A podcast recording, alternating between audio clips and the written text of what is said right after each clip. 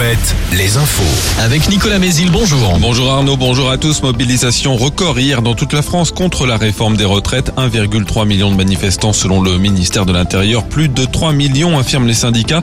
Ils étaient plusieurs dizaines de milliers à défiler dans les rues de Brest, Nantes, Limoges et Poitiers. L'intersyndicale appelle maintenant à deux nouvelles journées de mobilisation.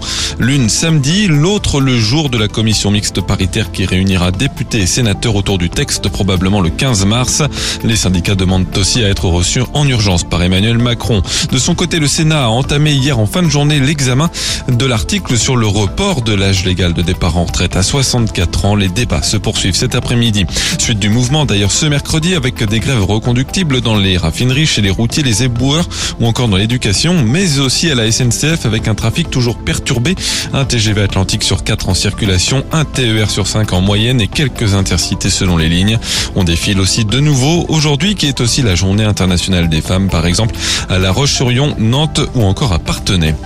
Le docteur Frédéric Péchier, de nouveau devant le juge d'instruction à partir de ce mercredi, déjà mis en examen pour 24 empoisonnements, dont 9 mortels entre 2008 et 2017. L'anesthésiste doit être interrogé sur 8 nouveaux cas suspects.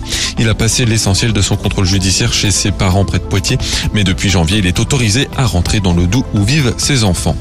La grève n'empêche pas la SNCF de mettre en vente dès ce matin les billets de train pour la période estivale. Dès 6 heures, les premières places pour les TGV des Intercités et les Ouigo pourront être achetées pour la période du 8 juillet au 3 septembre.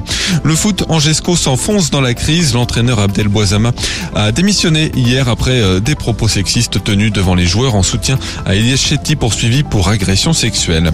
Sur les terrains, match décisif pour le, T le PSG qui doit gagner ce soir à Munich, huitième de finale retour de la Ligue des Champions. Les Parisiens avaient perdu 1-0 à l'aller. Et puis en handball, l'équipe de France masculine en Pologne ce soir pour les qualifications à l'Euro 2024. Enfin, le temps, une perturbation va nous donner de bonnes pluies toute la journée avec un vent assez soutenu jusqu'à 80 km heure et des maxi en nette hausse 12 à 17 degrés. Retour de l'info à 6h. Excellente matinée à tous.